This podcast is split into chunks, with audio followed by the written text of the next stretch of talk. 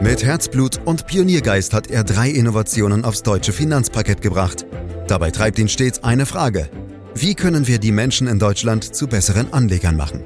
Karl Matthäus Schmidt, Vorstandsvorsitzender der Quirin Privatbank und Gründer der digitalen Geldanlage Quirion. Freuen Sie sich auf Klug anlegen, den Podcast zur Geldanlage. Zertifikate sind Teufelszeug. Dieses Vorurteil gibt es spätestens seit der Lehman-Krise im Jahre 2008. Keine Frage, zahlreiche Anleger haben damals viel Geld verloren, weil die Emittenten dieser Papiere pleite gegangen sind. Dennoch stellt sich natürlich die Frage, stimmt dieses Vorurteil überhaupt? Können Zertifikate nicht vielmehr auch eine sinnvolle Depotbeimischung sein? Das und mehr wollen wir in diesem Podcast klären, den Sie überall da abonnieren können, wo es Podcasts gibt, zum Beispiel bei Spotify. Fragen auch heute an Karl Matthäus Schmidt, Vorstandsvorsitzender der Quirin Privatbank AG und Gründer der digitalen Geldanlage Quirion. Hallo Karl. Hallo Andreas.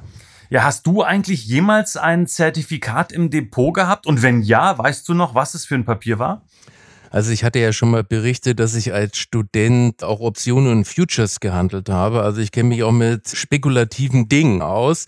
Ich habe auch später Zertifikate gekauft, insbesondere auch Hebelzertifikate. Die habe ich ab und zu mal genutzt. Aber ich gebe zu, es ist schon länger her. Ich bin jetzt auch ein bisschen erfahrener geworden oder man könnte vielleicht auch sagen, ein bisschen klüger. Oder weiser vielleicht auch, könnte man auch sagen. Aber Hebelzertifikate klingt ein bisschen nach Zocken. Kannst du dich noch daran erinnern, ob du mit Gewinn oder Verlust rausgekommen bist?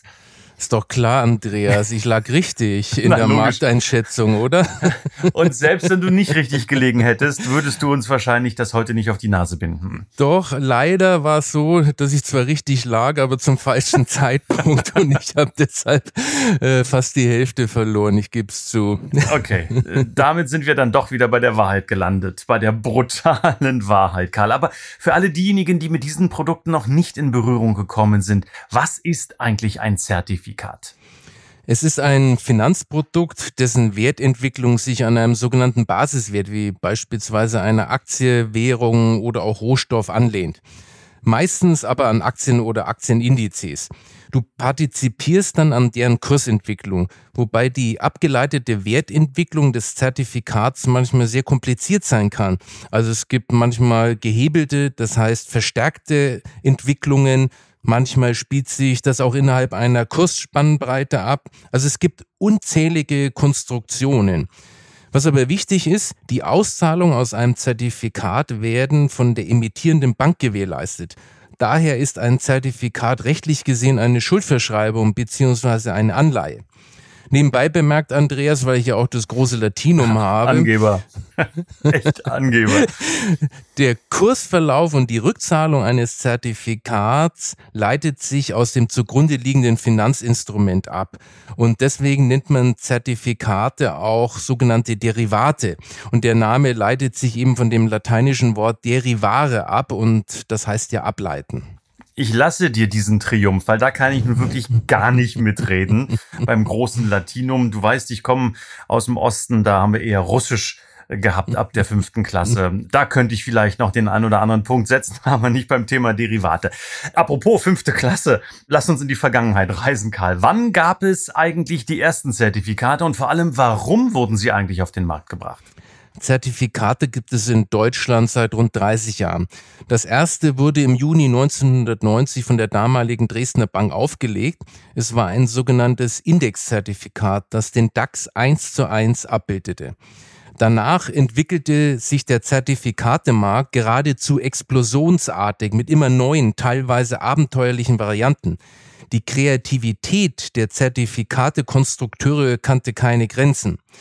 Was jetzt die Motivation dafür anbelangt, wohlwollend könnte man sagen, der Antrieb der Investmentbranche war vor allem, Anlegern den Zugang zu den Kapitalmärkten zu erleichtern, indem man zum Beispiel Sicherheitspuffer in die Zertifikate einbaute, die einen möglichen Verlust auf ein vorab festgelegtes Niveau beschränkten, zum Beispiel auf minus zehn Prozent.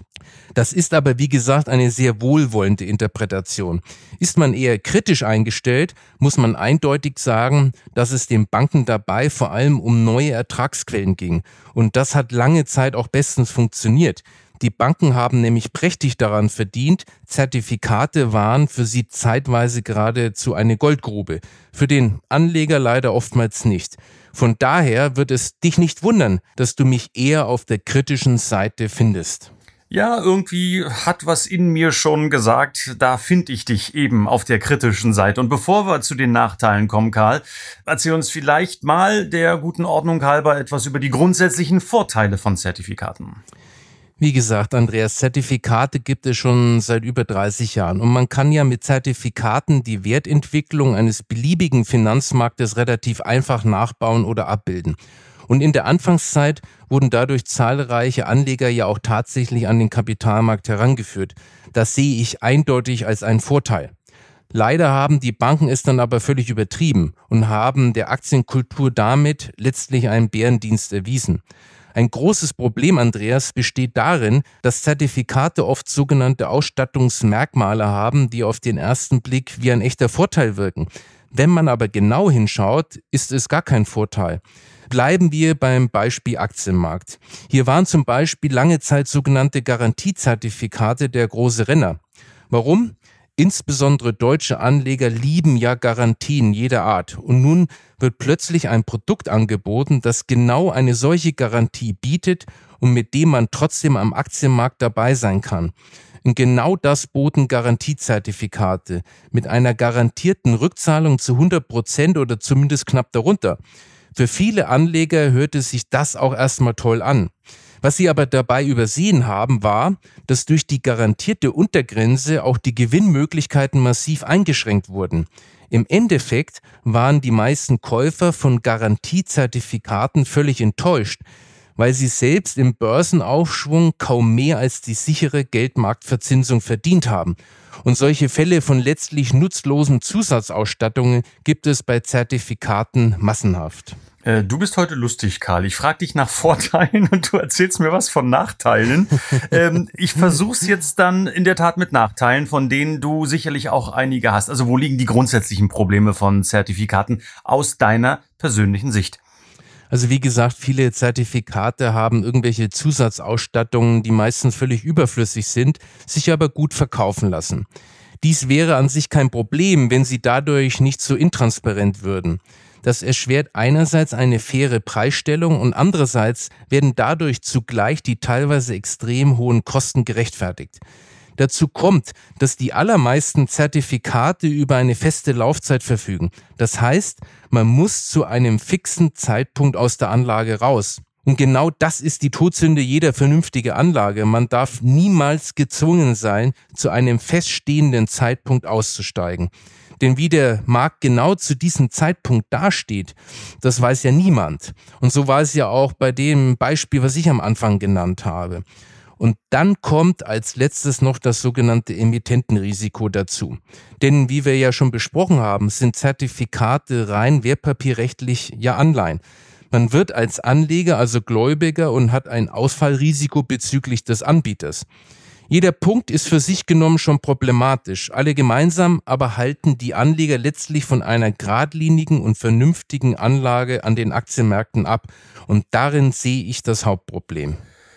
Puh, das ist jetzt aber eine Menge Holz. Äh, das müssen wir der Reihe nach abarbeiten, besprechen, Karl. Also, dann fangen wir mal an mit einem überflüssigen Ausstattungsmerkmal. Karl, hast du da mal ein Beispiel für? Also über die Garantiezertifikate haben wir ja schon gesprochen. Damit führst du eine Aktienanlage ja eigentlich ad absurdum, denn du verwandelst sie in eine festverzinsliche Anlage. Der eigentliche Sinn eines Aktieninvestments ist es aber doch langfristig am globalen Wirtschaftswachstum teilzuhaben. Mit Garantiezertifikaten klappt das auf jeden Fall nicht, schon von der Konstruktion her. Übrigens haben das Kritiker dieser Produkte von Anfang an so befürchtet und es hat sich ja auch bewahrheitet. Die Anleger dachten, sie sind am Aktienmarkt investiert mit Sicherheitspuffer und haben dann im Aufschwung lediglich die Geldmarktrendite erzielt. Wir können uns aber auch gern noch ein weiteres Beispiel ansehen. Lass uns mal ein anderes beliebtes Zertifikat nehmen, das Discount-Zertifikat. Der Name verrät schon, in welche Richtung es hier geht. Du bekommst etwas zu einem reduzierten Preis, eben zu einem Discount. Nehmen wir an, dem liegt eine Aktie zugrunde, die aktuell bei 50 Euro steht. Für das Zertifikat bezahlt man aber nur 45 Euro. Das heißt, man bekommt einen Discount von 10 Prozent. Jetzt hat das Zertifikat eine bestimmte Laufzeit, sagen wir mal ein Jahr. Und nun kommt die Besonderheit. Du partizipierst jetzt mit dem Discount-Zertifikat nicht eins zu eins an der Aktienkursentwicklung, sondern es steht von vornherein fest, dass der maximale Auszahlungskurs in einem Jahr 50 Euro beträgt. Liegt die Aktie bei Fälligkeit über 50 Euro, erhält man als Anleger eben nur 50 Euro.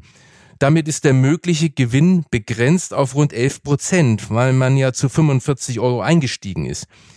Die Gewinnbegrenzung ist damit der Preis für den günstigeren Einstieg. Steht der Kurs am Fälligkeitstag bei 47 Euro, dann hätte man als normaler Aktieninvestor beim Einstieg zu 50 einen Verlust gemacht. Mit dem Zertifikat macht man aber einen Gewinn von 2 Euro. Das Ganze klingt erstmal gar nicht so übel. Doch, wenn die Aktie so richtig abstürzt unter 45 Euro, womit man bei einzelnen Titeln ja immer rechnen muss, ist man am Ende mit dem Zertifikat voll dabei. Man hat also eingeschränkte Gewinnmöglichkeiten mit einer unbegrenzten Verlustmöglichkeit kombiniert. Und schon klingt das Ganze schon nicht mehr so attraktiv. Solche oder ähnliche Gewinnbeschränkungen sind in viele Zertifikate eingebaut. Alles andere wäre ja auch ein Wunder. Wenn man eine Absicherung nach unten bekommt, wie beim Garantiezertifikat oder günstiger in den Markt einsteigen kann, wie beim Discount-Zertifikat, dann hat das eben seinen Preis. Die Produktanbieter haben ja nichts zu verschenken, also müssen sie an irgendeiner Stelle den Deckel drauf machen. Dann schauen wir uns doch mal einen weiteren Punkt an, die Komplexität beispielsweise. Wenn ich jetzt ehrlich bin, so wahnsinnig komplex wirken die Beispiele, die du jetzt äh, gebracht hast, nicht wirklich. Oder täusche ich mich da? Da hast du schon recht, Andreas. Die genannten Bonus- und Discount-Zertifikate sind nicht die komplexesten Produkte. Aber schon schwerer zu überreisen als eine klassische Aktienanlage. Darüber hinaus gibt es aber eine ganze Reihe weiterer Konstruktionen, die zum Teil noch erheblich verschachtelter daherkommen. Da könnten wir mit einzelnen Produkten einen ganzen Podcast füllen, Andreas. Wie gesagt, speziell bei Zertifikaten haben sich die Produktentwickler so richtig ausgetobt.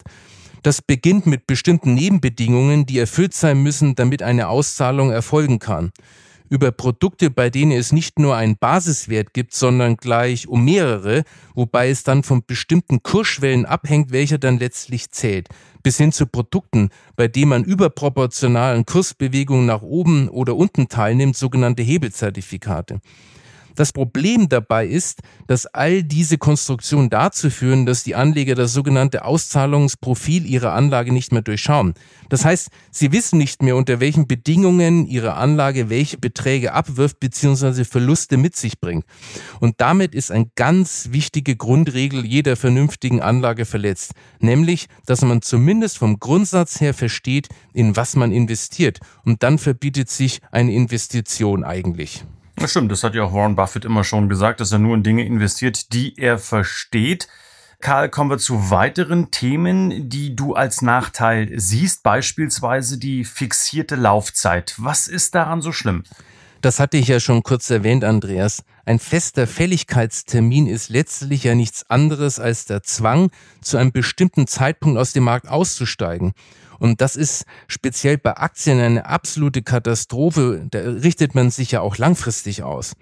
Nimm mal zum Beispiel an, dass das Zertifikat zu einem Unzeitpunkt fällig wird, an dem die Märkte massiv eingebrochen sind, wie unmittelbar nach Ausbruch der Corona-Krise. Und dann muss der Anleger seine Verluste realisieren. Normalerweise müsste er umgehend reinvestieren, um das volle Renditepotenzial der Märkte ausschöpfen zu können. Aber wie das so ist, wenn die Märkte eingebrochen sind, da wird aus allen Richtungen der Weltuntergang ausgerufen, der Anleger ist der vollen Emotionsbreitseite ausgesetzt. Im Ergebnis werden die wenigsten tun, was eigentlich nötig wäre, nämlich wieder zu investieren. Und genau das kann man immer wieder beobachten. Mhm. Dann bleibt uns noch der letzte von dir aufgezählte Punkt, wenn ich richtig mitgezählt habe. Es geht um die Rückzahlungsfähigkeit der Zertifikateanbieter, Karl. Das sind ja meist Banken. Hier wird dann auch oft vom Emittentenrisiko gesprochen und die Frage, die sich mir stellt, was es hier mit diesem Risiko genau auf sich hat. Das Anlagekapital stellt im Gegensatz zu Fondsinvestments kein sogenanntes Sondervermögen dar, das zum Vermögen des Produktanbieters strikt getrennt ist. Zertifikate sind Inhaber-Schuldverschreibungen, also Anleihen. Das heißt, man ist als Anleger davon abhängig, ob die entsprechende Bank finanziell in der Lage ist, den Anlagebetrag und auch eventuelle regelmäßige Erträge ordnungsgemäß auszuzahlen. Das heißt, geht eine Bank pleite, kann es im Extremfall zum Totalverlust des angelegten Geldes kommen. Das kommt zwar selten vor, ist aber zum Beispiel den Anlegern in der Finanzkrise bei Zertifikaten von Lehman Brothers auf die Füße gefallen. Da gab es zwar im Nachgang nach jahrelangen Hickhack gewisse Entschädigungen, aber letztlich haben hier die Anleger viel Geld, Zeit und Nerven verloren. Ein Zertifikat ist am Ende eben nur so viel wert wie die Kreditwürdigkeit des Emittenten. Aktuell ist das Thema Emittentenrisiko vielleicht kein so gravierendes Problem, weil sich die Bankenwelt seit der Finanzkrise 2008 ja deutlich stabilisiert hat. Aber erstens kann sich das schnell wieder ändern und zweitens sollte man sich über dieses Risiko auf jeden Fall im Klaren sein. Vor allem, wenn es um eine langfristige Vermögensbildung zum Beispiel für den Ruhestand geht. Ob eine solche Vermögensplanung aufgeht, sollte nicht von der Bonität nur eines einzelnen Emittenten abhängen. Karl, ich habe die Antwort gerade mal genutzt und nochmal rekapituliert und dann ist mir ein und aufgefallen, dass wir doch noch einen Punkt hatten, den du zu kritisieren hast, die Kostenseite. Und das ist ja fast zumindest für viele Kritiker der Zertifikate der wichtigste Punkt. Wo genau liegt hier das Problem? Wir müssen zunächst mal zwei Arten des Zertifikaterwerbs unterscheiden. Man kann sie einmal direkt bei der Auflage vom Produktanbieter erwerben oder nach der Auflage dann auch über die Börse. Zwei Kostenkomponenten treffen den Anleger nur beim Erwerb gleich bei der Auflage. Hier kann die emittierende Bank nämlich einen Ausgabeaufschlag nehmen. Dieser Aufschlag liegt in der Regel zwischen 1 und 3 Prozent. Des Weiteren gibt es die sogenannte Innenprovision. Bei Zertifikaten erhalten in der Regel die Vertriebspartner ein Entgelt für die Vermittlung an ihre Kunden. Das wird Innenprovision genannt. Diese Innenprovision kann zwischen 1% und 3% des Ausgabepreises liegen.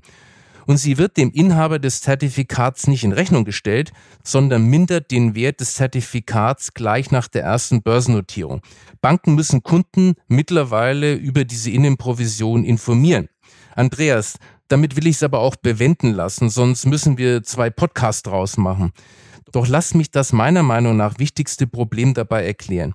Wieder ist es die Intransparenz, Andreas. Das Drehbuch ist immer das gleiche. Die Banken bringen extrem komplexe Konstruktionen auf den Markt, die für die Kunden erstmal gut klingen, aber im Grunde völlig nutzlos sind. Aufgrund der Komplexität wird es schwer, einen fairen Preis für das Produkt zu ermitteln und man kann damit extrem hohe Gebühren rechtfertigen. Und der Kunde zahlt die auch, weil er glaubt, etwas Besonderes zu haben. Und genau das hat zu den exorbitant hohen Kosten geführt, die teilweise für den Anleger auch nicht sichtbar sind. Zwar sind die Produktanbieter im Laufe der Zeit von den Aufsichtsbehörden zu mehr Transparenz verdonnert worden, aber wenn du mich fragst, ist das trotz allerlei entsprechender Auflagen und Produktblätter immer noch viel zu nebulös. Und das öffnet letztlich weiterhin Tür und Tor für hohe Kosten, die nach wie vor gut versteckt werden können. Oh, das waren jetzt doch eine ganze Menge Punkte und du kennst mich ja mittlerweile ein bisschen, Karl. Wenn wir so viele Aspekte hatten, dann würde ich auch im Sinne unserer Zuhörerinnen und Zuhörer dich nochmal bitten wollen, das Ganze einzuordnen, zu priorisieren, zusammenzufassen, was das jetzt insgesamt für den Anleger bedeutet. Das mache ich gern, Andreas. Im Prinzip lenken Zertifikate konstruktionsbedingt vom eigentlichen Sinn und Zweck einer Anlage am Aktienmarkt ab. Wenn sie vernünftig strukturiert ist, profitiert man mit ihr ja langfristig vom globalen Wirtschaftswachstum. Denn das Anlagekapital arbeitet ja buchstäblich in den Unternehmen rund um den Globus und wird für die eingegangenen unternehmischen Risiken ja auch mit einer langfristig gut kalkulierbaren Rendite von durchschnittlich sechs bis sieben Prozent pro Jahr belohnt. All die Nebenbedingungen, die Zertifikate mit sich bringen, ob es nun Sicherheitsnetze, günstigere Einstiegskurse oder was auch immer sind, verfälschen letztlich die anzustrebende 1 zu 1 Partizipation an der Marktentwicklung der Weltaktienmärkte die nachweislich das beste Mittel ist, eine faire und gut kalkulierbare Langfristrendite zu erhalten. Alles im allen läuft es also auf das hinaus, was ich hier gern nochmal wiederhole.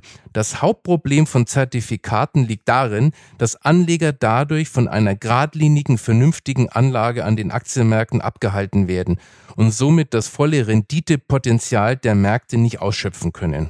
Also wenn ich das jetzt mal für mich zusammenfasse, sagst du, Zertifikate sind ähm, ganz klar Anlageinstrumente, von denen sich Investoren eigentlich fernhalten sollten, Karl. Ich will dir dann jetzt vielleicht doch noch mal eine letzte Chance geben, äh, vielleicht doch noch was Positives über Zertifikate zu sagen. Ich meine nicht, dass äh, früher oder später die Zertifikateanbieter vor deiner Tür stehen und drohend anklopfen. okay, ich gebe mir jetzt Mühe. Es gibt nämlich tatsächlich im Bereich der indexorientierten Zertifikate eine Gattung, die unter Umständen sinnvoll ist. Ich meine die sogenannten Exchange Traded Commodities, kurz ETCs genannt zu Deutsch börsengehandelte Rohstoffe. Sie sind vom Grundgedanken her verwandt mit den ETFs, in ihrer Struktur aber Zertifikate. Wenn man seine Anlage zum Beispiel Gold beimischen will, dann ist man in Deutschland auf Gold-ETCs angewiesen, weil es eine Anlage, mit der man eins zu eins an Goldpreis hängt, zum Beispiel im ETF-Mantel nicht gibt. Denn ETF-Anlagen, die nur auf ein einziges Anlagegut abzielen, sind in Deutschland nicht zugelassen. Von daher braucht man hier das Anlageinstrument ETC. Das hat immerhin den Vorteil, dass die Produkte zur Sicherheit auch mit echtem Gold hinterlegt sind. Das unterscheidet ETCs im Übrigen von herkömmlichen Zertifikaten, die man auch mit Bezug auf den Goldpreis erwerben kann. Solche ETCs sind im Schnitt mit 0,2 bis 0,5 Prozent pro Jahr auch relativ kostenverträglich. Ansonsten, und äh, jetzt muss ich dich mal wieder enttäuschen, Andreas, denn letztlich sind Zertifikate eine Wette, die du gegen die emittierende Bank eingehst da ziehst du als kleiner Anleger aus meiner Sicht immer den kürzeren. Und du weißt ja, wie das äh, ist. Die Bank gewinnt immer und das ist eben leider nicht nur im Spielcasino so. Moment, Moment, Moment, Moment. Ich äh, würde sagen, im Wort Quirin Privatbank steckt auch das Wort Bank mit drin. Also würde ich mich da offen gesagt nicht so weit aus dem Fenster lehnen, Karl. Ja, ja, da hast du natürlich recht, Andreas, hast du gut aufgepasst. Wir sind auch eine Bank, aber wir sind eben keine imitierende Bank, so wie im Spielcasino, die immer gewinnt, sondern wir werden entlohnt von unseren Kunden direkt für unsere Dienstleistungen, für ihnen das Geld anzulegen. Das kennst du ja vom Rechtsanwalt, der wird ja auch direkt vom Kunden entlohnt, eben ausschließlich nur vom Kunden.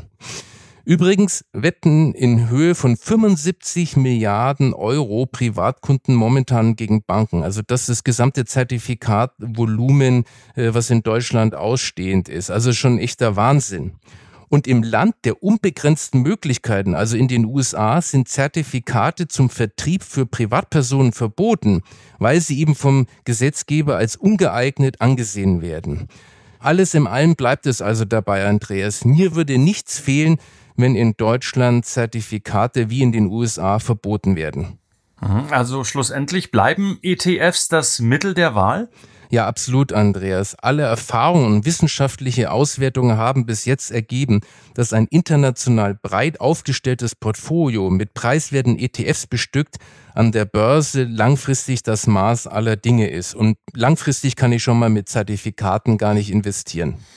Ja, und ich glaube, wenn ich das jetzt zusammenfasse, lehne ich mich nicht zu weit aus dem Fenster, wenn ich sage, Karl Matthäus Schmidt wird in diesem Leben kein Zertifikate-Fan mehr.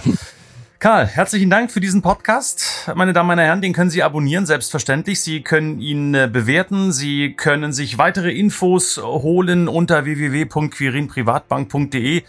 Sie können sich äh, natürlich auch informieren, indem Sie Fragen stellen unter podcast.quirinprivatbank.de. Also es gibt mannigfaltige Möglichkeiten der Informationsbeschaffung neben diesem Podcast, äh, der für heute leider wieder zu Ende ist. Ich sage Dankeschön fürs Lauschen. Tschüss. Das war Klug anlegen. Der Podcast zur Geldanlage der Quirin Privatbank mit dem Vorstandsvorsitzenden Karl Matthäus Schmidt.